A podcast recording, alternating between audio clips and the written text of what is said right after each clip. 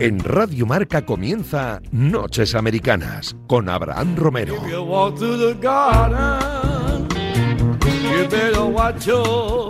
Madrugada del martes 14 de septiembre, bienvenidos a la quinta temporada de este viaje transoceánico que es Noches Americanas aquí en Radio Marca. Un placer estar de nuevo con todos vosotros después de tantos meses de espera. Hablaremos, ya lo sabéis, de NBA, de NFL, de béisbol, si se tercia, de hockey sobre hielo, de lo que absolutamente sea. Hoy, para estrenarnos, eh, tenemos una alineación de lujo y tenemos un precioso resumen sobre lo que ha pasado con los españoles en la NBA este verano y su situación de cara a la nueva temporada. Y analizaremos, por supuesto, la primera semana de la temporada de la NFL. Estarán por aquí Miguel Quintana, Andrés Monge, Guille García, Tresco Bol, Pepe Rodríguez, Diego Campoy y Álvaro Rodríguez, por si fuera poco. Eh, yo soy Abraham Romero, escuchan, ya lo saben, Radio Marca comienza por fin la quinta temporada de Noches Americanas.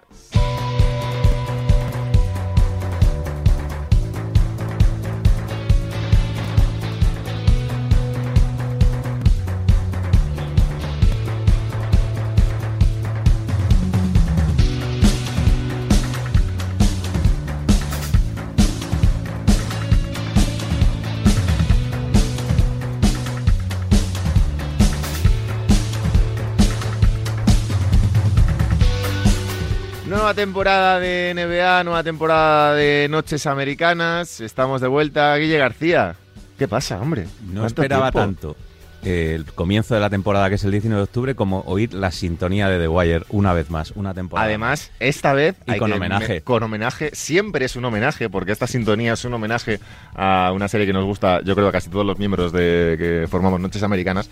Pero, hombre, nuestro querido Mar Little, pues hay que hacerle un pequeño. un ¿no? Un guiño que ya se lo hacíamos, pero vamos, que ahí queda nuestro recuerdo también para, para él y para que todo, que todo al que le guste la serie pues ahí, ahí está. A Guille lo seguís, ya sabéis, en arroba willy-marca, que has estado en los juegos, has estado, bueno... Hemos estado en verano un poco ocupados. Se podría decir incluso que no hemos hecho noches americanas durante el verano por ti. Por mí, exacto, efectivamente. Teníamos, porque nos fuimos eh, un poco diciendo, bueno, volveremos después de las finales, pero bueno, estabas tú en los juegos y no queríamos romper esa magia. Efectivamente. Correcto. Y yo os lo agradezco. Andrés Monge, ¿qué tal? ¿Cómo estás? ¿Qué tal? ¿Cómo estás? Andrés, que vuelve al programa, eh, ya va ahí unos meses sin, sin estar, pero oye, ¿qué tal? ¿Todo bien? Muy bien, todo bien. Liado ya con, con trabajos previos a la temporada, que parece que, que acabó hace demasiado, pero vuelve más pronto de lo que pensamos, así que hay que hay que ponerse al día. La temporada de NBA que vuelve en aproximadamente un mes y una semana más o menos, 19 de octubre, que decía Guille, tendremos antes eh, pues clásicos partidos de pretemporada y demás, y ya que viene Andrés, hay que insistir en esa guía. Harás la guía este año también, ¿no? Estoy en ello, estoy en ello, sufriéndola, como siempre. Ya, lo dejó caer ayer en Twitter con un meme súper gracioso. Guía NBA de Andrés Monge en Gigantes, como siempre, una obligación leerla y, una delicia. Eh, vamos a ver, chicos, eh, hasta que venga Miguel Quintana, que en algún momento entrará, en algún momento, eh, vamos a ver, situación de los españoles en la NBA de cara a esta nueva temporada. Ha habido muchos cambios desde el final de la, de la temporada. Seguramente los que escuchen esto ya sabrán la mayoría de esos cambios, pero aquí estamos para analizar las cosas y para mojarnos. Guille García, situación, empezamos por ahí, de Ricky Rubio en los Cleveland Cavaliers. ¿Va a empezar Ricky Rubio la temporada con los Cleveland Cavaliers? Pues es una de las grandes incógnitas que queda antes de que empiece la temporada. Él hace poco, hace un par de días, hace tres, ha concedido ya su primera entrevista a la web oficial de los Cavaliers y él habla como hipermetido ya en el proyecto, mentor de los jóvenes, eh, diciendo que bueno que él se ve con posibilidades de, ayudar a sacar eh, el equipo adelante, de poder pensar en entrar en playoff y tal, pero es verdad que tienen eh, la posición de base con, con, mucha, con mucho equipaje, ¿no? Entonces igual tienen que soltar a alguien que Ricky sigue teniendo un buen cartel y más después de los Juegos Olímpicos es un hecho y, hay que estar atentos a ver si en, un último movimiento de mercado, ahora que hablan de Ben Simmons como posible fichaje de, de, Cavaliers no entra Ricky por ahí en ese pack. Andrés, a veces con Ricky nos pasa que, bueno, por ser un poco, por ser español es la realidad y porque nos gusta mucho, estamos esperando siempre ese momento en el que le llegue la oportunidad de jugar en un equipo con ciertas aspiraciones y al final, pues siempre acaban equipos que o en momentos en los que ese equipo no está eh, demasiado bien. Quitando la parte de que es español, analizando tú a Ricky como base dentro de la NBA, eh, ¿crees que hay alguna posibilidad mm, como titular, o sea, en el, rol que tiene ahora mismo Enrique en la NBA, que de momento sigue siendo, eh, tanto por salario como por eh, las temporadas que ha hecho, un base titular, ¿tiene cabida en ciertos equipos aspirantes al anillo? Hombre, si consideramos aspirantes es difícil, porque al final uno se pone a pensar en la nómina de bases titulares. Eh, la posición de base ya de por sí es la más competitiva de la liga, la más salvaje, la de mayor talento entonces eso dificulta más las opciones que tiene Ricky. En cuanto a equipos candidatos, es muy difícil encontrar un hueco como base titular, digamos, de 30 minutos por partido.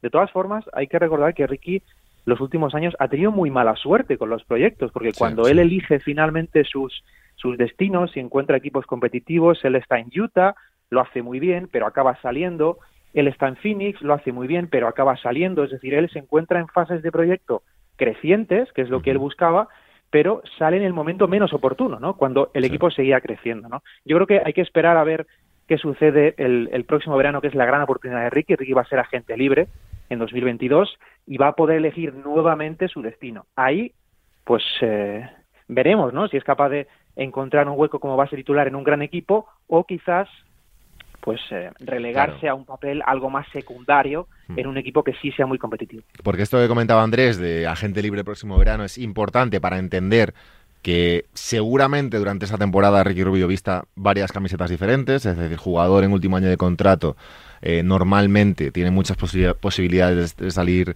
traspasado, pero Guille, lo que comentábamos, Ricky Rubio, 30 años ya, eh, cumplirá 31 el 21 de octubre, 31 años ya, quizá estamos ante la temporada en la que podamos ver un cambio de rol en la NBA eh, Enrique Rubio, un poco jugar a lo mejor de suplente si llega a un equipo con ciertas aspiraciones, lo que comentaba Andrés, ¿no? que jugar de base titular en la NBA en uno de los 8 o 10 equipos aspirantes es complicado. Es muy caro, como bien decía Andrés, está muy caro el, ser base titular en un, en un, equipo NBA y más cuando en una liga como, como la estadounidense eh, ya se le ha eh, metido dentro de como un arquetipo de jugador, se le ha etiquetado como un muy buen director, como un muy buen pasador, pero no se le tiene como una gran referencia ofensiva, por ejemplo, como lo hemos visto con España en estos juegos, que era la, gran referencia y ha sido el máximo anotador.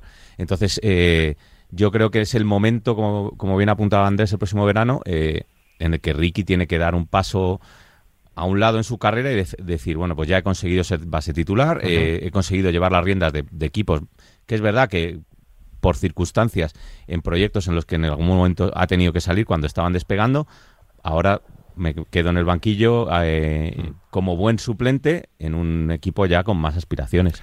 Quitando Ricky, que es yo creo la gran estrella ahora mismo del baloncesto español fuera de nuestras fronteras, asumiendo ya, y ahora hablaremos de ello, que Margasol está, ha pasado de los Lakers a los Grizzlies, pero se supone que no va a empezar la temporada en, la NBA. Eh, quitando Ricky, diría yo que un poco los focos más importantes se dividen en dos ahora. Por un lado, para mí, los Hernán Gómez, un poco a ver qué pasa con la situación de los dos, que se han estancado un pelín, diría yo. Willy es verdad que ha empezado a encontrar eh, cierta situación en los Pelicans. Y por otro lado, los dos jóvenes, Aldama y Garuba, que yo creo que son un poco la, gran esperanza. Empezando por los Hernán, Gómez, eh, Andrés, situación de, de, Billy y de Juancho. Billy en New Orleans Pelicans, Juancho en Boston Celtics, ahora traspasado desde los Minnesota Timberwolves. Bueno, para Billy es muy importante el hecho de que haya renovado, es decir, porque existían ciertas dudas incluso sobre la continuidad que podía tener en la liga. Es un jugador que no ha tenido demasiados minutos. Sí es cierto que los ha aprovechado muy bien. Es un jugador que ha hecho muchos números. Quizás el impacto no ha sido tan grande, pero siempre hace números y eso es muy importante para ganarse un contrato. Tiene muy difícil jugar porque al final es el segundo pivot. También existe un pivot joven en, en los Pelicans, más allá, por supuesto, de la figura de Zion que lo que lo absorbe todo, pero Sion, eh, bueno, pues tiene un papel más con balón. Yo creo que vuelve a tener difícil jugar, pero al menos se ha garantizado un contrato por tres años y es complicado, ¿no? Para un pivot como Billy, que quizás eh, sigue manteniendo las mismas virtudes, pero no acaban de confiar en él para un rol de 20, 25 minutos por partido por la fragilidad defensiva, ¿no? Los pivots en la NBA actual se les meten un pick and roll y a 7 metros del aro sufren mucho, ¿no? Y es lo que le queda quizás al pivot español. Y en cuanto a Juancho, pues eh, sinceramente tengo muchas ganas, ¿eh? Tengo muchas ganas de verlo porque creo que es un escenario positivo para él, no en cuanto a minutos, porque claro, en un equipo con Jalen Brown y con Jason Tatum vas a tener muy pocos minutos, pero sí en cuanto a rol. Creo que los Celtics para él pueden ser una vuelta a lo más básico, ¿no? Un rol muy básico de pocos minutos que él pueda aprovechar. Creo que es un jugador que tiene sitio de sobra y sinceramente tengo muchas ganas de ver cómo se adapta porque creo que puede hacerlo bien. Y sobre todo, Guille, que, que, que no todo el mundo tiene que ser titular en la NBA, quiero decir, hay mucho hueco en la rotación, eh, puedes ser un muy buen sexto hombre, puedes hacer carrera siendo sexto hombre, puedes hacer carrera siendo un pívot suplente, como el caso de Billy, Quiero decir que a veces ponemos el, techo y las expectativas en los jugadores eh, demasiado altas, quizás.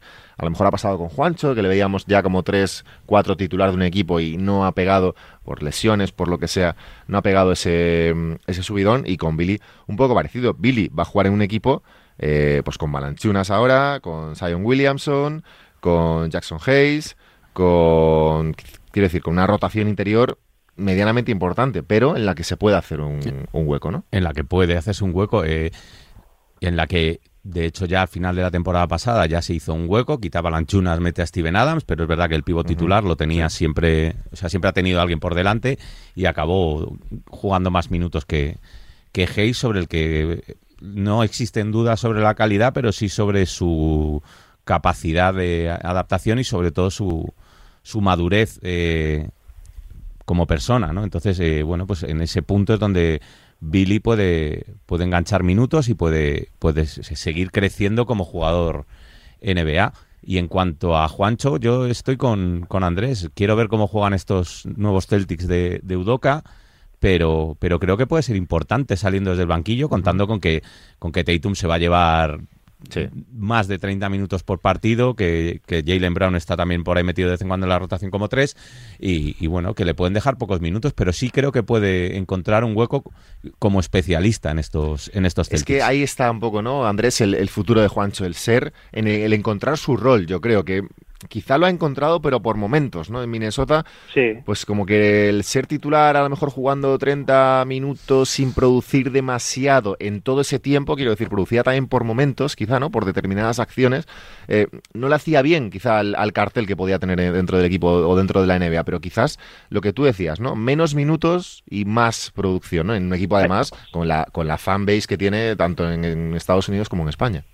Sí, quizás disparó mucho las opciones, no sé si de forma irreal el, el inicio que tuvo en Minnesota, si recordáis que fue tremendo, ¿no? Aquí el final de final de temporada, eh, hasta el parón precisamente, ¿no? Grandes números, grandes porcentajes, luego lo hizo algo peor el curso siguiente, pero muchas veces es justo lo que decimos, es decir, creo que volver a lo básico menos puede ser más. Es cierto que no va a tener 20 minutos por partido en Boston, salvo gran, sorpresa, pero creo que una de las eh, fuerzas o de las ideas que tienen los Tetis o han tenido durante este verano es precisamente reforzar la rotación. Se ven sus movimientos, ¿no? Y Juancho es uno de esos hombres capaces de dar un plus desde el banquillo, quizás en 10, 15 minutos, pero sí tener más o menos una presencia asegurada, que eso para la tranquilidad mental del jugador es muy importante, saber que va a jugar todos los días, que eso es algo que no tenía siempre claro, y luego pues un rol mucho más sencillo, ¿no? El rol de dar intensidad, dar energía, ayudar en rebote y aprovechar tiros abiertos que en Boston los va a tener. Y sobre todo, eh, Guille, ya por terminar con Juancho, que los Celtics tampoco tienen ese tipo de jugador. es. decir,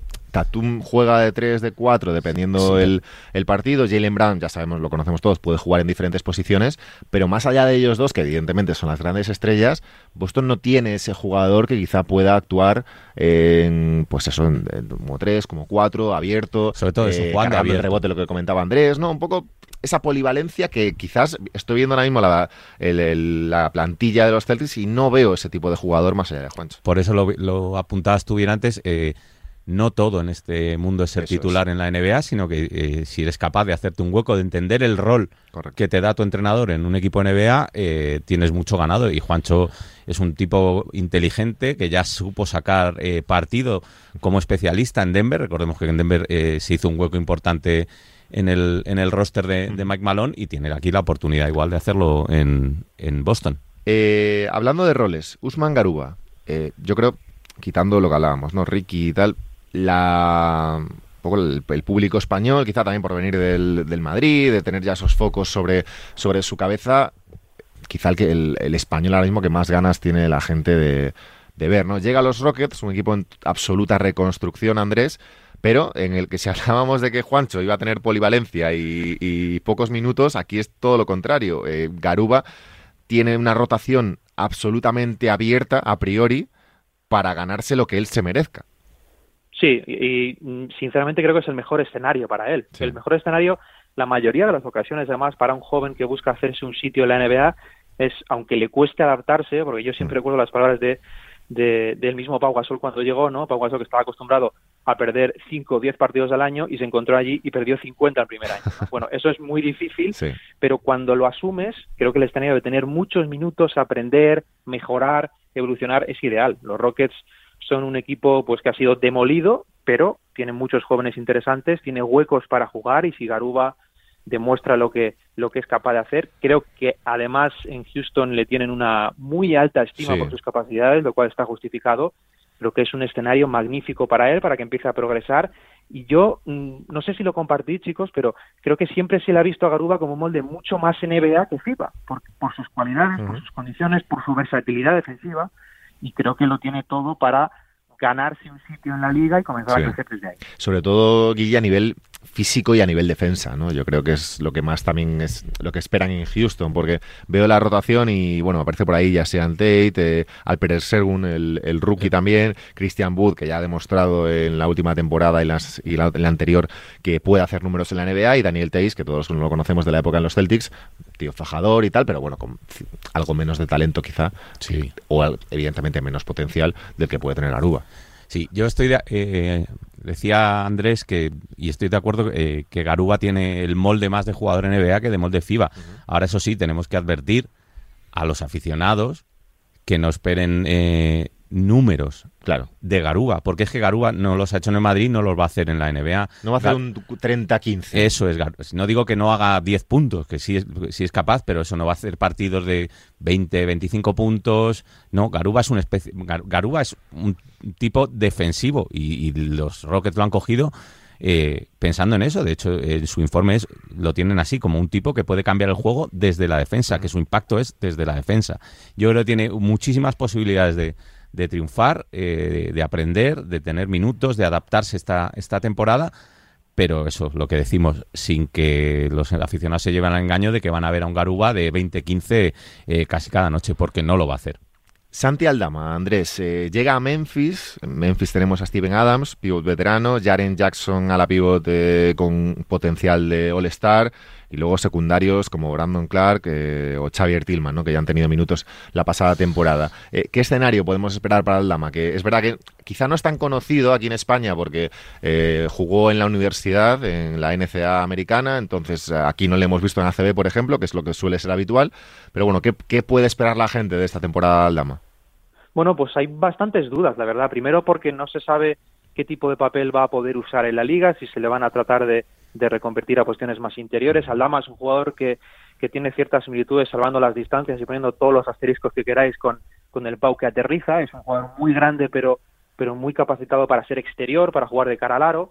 Los Grizzlies es cierto que juegan con un solo pivot, pero los pivots que tienen los interiores, la rotación a mí me parece muy potente, muy difícil para hacerse hueco siendo jugador joven. Brandon Clark es un suplente excepcional, Tillman es un gran defensor. Bueno, creo que es difícil. Vamos a ver primero qué posición, qué rol tratan de darle a Santi Aldama. El talento lo tiene y las capacidades también. Creo que es un jugador, y eso sí va en su beneficio, que es eh, distinto a lo que tienen y, por ese papel más ofensivo, ese mayor talento, creo que sí puede ganarse un sitio. Pero Memphis es un equipo mm, difícil para entrar, como poco, porque tiene jóvenes por los cuales van a apostar, lógicamente, también, y jóvenes que también son muy buenos. Eh, Guille, primera ronda para Santi Aldama, pick 30, pero un poco lo que comentaba Andrés también, yo creo que va a jugar no bastante, pero le tocará Liga de Desarrollo un poco, o bueno, eh, algo así, ¿no? Sí, yo creo que va a estar a caballo entre la, entre la NBA y la, y la Liga de Desarrollo, pero que tampoco le, le, le, puede venir mal. A mí me sorprendió yo que le escogieran en primera ronda, yo esperaba a un Aldama en segunda, pero lo que pude luego hablar es que Memphis venía estudiando el juego de Aldama y venía estudiando Aldama desde mucho antes y que no había trascendido ni, ni, nada en los medios y que, le querían desde hace tiempo, con lo cual la apuesta parece clara por él, pero, pero es verdad que tiene una rotación complicada, una rotación en la que... Eh, como no se sabe muy bien eh, cómo catalogar a Aldama, si, si va a, tirar hacia el exterior o si va le van a reconvertir en interior, pues eh, tiene que currárselo ahora en, pretemporada y, ser consciente de lo que tú dices, de que va a tener que estar a caballo entre las dos ligas. Eh, Sergi Vaca, antes de pasar a Margasol y ya terminar, eh, Sergi Vaca, Los Ángeles Clippers, Andrés, mm, situación rara la del año pasado, también en el equipo, yo creo. Eh, ¿qué, es, esperamos este año de, de Ibaka? Bueno, fue una pena, la verdad, la, lesión, los problemas físicos que tuvo, porque Ibaka tenía un rol muy claro. Siempre se ha eh, resaltado mucho en, en, Los Ángeles de los Clippers su, su gran relación con Kawhi. Claro, si tienes una gran relación con Kawhi, mucha química y no es fácil tenerla con él, pues tienes mucho ganado. En pista es un jugador que yo creo que es, es, muy importante. Le ficharon con, con vistas incluso de ser titular en los partidos o en los momentos calientes. Eh, no pudo serlo por la lesión. Para mí depende mucho del, del estado físico que tenga. Sano es un jugador que desde mi punto de vista puede cerrar los partidos con los Clippers en playoff y eso son palabras mayores. Vamos a ver cómo está físicamente, pero si se ha sido capaz de recuperar bien porque es una lesión complicada, pues creo que es un jugador para tener muchos minutos y, ser importante, que es lo que ha sido en los últimos años. ¿no? Ibaka es un ejemplo de, de reconversión ¿no? a un papel quizás de 20, 25 minutos pero con un peso en el juego muy grande. Absolutamente. Y sobre todo con un peso en los dos lados de la cancha que al principio de su carrera no parecía tenerlo. y sin ser titular, lo que comentaba Andrés, en los Thunder no era titular, era pivo suplente y a partir de ahí se generó un rol y... Sí, sí, y, en los Thunder empezó como un especialista defensivo, todo el mundo con aquel mote y bloca, eh, y ahora pues cada vez eh, juega más eh, en ataque, se convierte en una opción ofensiva del equipo, capaz de, promediar cada noche más de 10 puntos y con, tiro exterior y, una pieza muy interesante en estos Clippers si la salud se lo permite. Ojo que me informan que te podemos tener a Santi Aldama al teléfono. Hola, Santi Aldama. Hola. Muy buena. Abraham Romero. ¿Qué pasa, Miguel Quintana? He puesto voz grave como si Aldama tuviese la voz aquí de, Constantino Romero. De rookie a rookie, ¿eh? ¿Qué, tal, ¿Qué tal tu primera semana en Radio Marca? Bien, pero puede ser mejor como todo, ¿no? Con autoexigencia, partido a partido. Eh, hablando de baloncesto, eh, pinceladas rápidas. Eh, ¿Tienes nivel para jugar en LEP? ¿En, cuál de todas? en la peor. No no no. no no. no, A mí me faltaron, mira, yo, yo iba a medir supuestamente 205, 207 pero tuve un problema de, de, hormonas más o menos parecido al de Leo Messi. Eh, ¿Qué sucede? Que claro, yo no necesitaba medir 2 metros 07 y el Fútbol Club Barcelona no llegó a pagarme el tema de, las hormonas y me quedé en 1,90 y por tanto mi sueño de la, de la LED Plata se, se, difuminó. Hay que decir que, que, Miguel Quintana, que evidentemente escucháis todas las tardes en la pizarra de Quintana en, en Radio Marca, eso ya lo sabéis y lo que sabréis también es que Miguel Quintana, que va de experto en fútbol, vas de lo que realmente haces es jugar al baloncesto en tus ratos libres. Claro, yo, yo lo de experto en fútbol es, es, fake. Es fachada, ¿no? Claro, es un poco como el Clark Kent de Superman. A mí lo que me gusta es jugar al baloncesto. Lo que que, por desgracia, también te digo que esta última temporada, el tema de la mascarilla y demás historias, pues llevo, llevo un añito sin, sin meter un triple. Y no porque no lo haya metido, sino porque no lo he tirado. Oye, ¿de qué equipo es Miguel Quintana en la NBA? En la NBA, eh, te, voy a, te, regatear por completo, pero la verdad es que le cogí mucho cariño a Memphis por, por Pau, que al final yo soy del 90 y me encontré con eso, y luego me fui a Lakers, o sea, soy, soy todo lo que odia un seguidor de, la NBA, Correcto. básicamente. Y de hecho, mira, estábamos comentando ahora, eh, Andrés, voy por ti, eh, una cosa rápida, que nos quedan ya dos minutos. ¿El final de Margasol en la NBA se da por hecho? Y si es así, ¿qué sensación nos queda? Bueno, la sensación de ser una auténtica leyenda, ¿no? Creo que muy, muy pocos esperaban el impacto que ha acabado teniendo. Vamos a ver si es capaz de cerrar o le apetece volver a cerrar en, en eh, la Liga Andesa o incluso pelea alguna franquicia porque vuelva a la NBA cuando él quiera, pero yo creo que lo van a hacer. Y, franquicias competitivas, pero el, el, legado que deja Mark está a una altura de auténtica leyenda, por supuesto. Guille. Bueno, eh, yo espero que no le pase factura la última temporada en los Lakers y se recuerde ese jugador de, sobre todo de Memphis Grizzlies siendo el star, siendo mejor jugador defensivo del año y ese campeón que hace él a los Toronto Raptors desde su llegada eh, se convierte en pieza fundamental para ese anillo, ¿no? Miguel, ¿tú eres de los que cree que ¿Ha habido momentos en los que Marc Gasol ha estado por encima de Pau Gasol? Yo sí que lo creo, sí que ha habido un par de, de temporadas donde me parecía que, que, su nivel incluso estaba infravalorado aquí en España por, por ese espejo constante con, con Pau, pero también es difícil de calibrar, porque al final la evolución de Marc o la primera explosión de Marc llega tardía y entonces digamos que no ha regido o no ha seguido lo, los pasos que, que, siguió su hermano, un poquito más naturales, ¿no? Uh -huh. Y que estamos más acostumbrados de ver, y yo creo que eso nos ha hecho perdernos un poquito su mejor momento, su pick, y que incluso en la NBA cuando ha llegado a un gran mercado ha llegado ya un poquito tarde.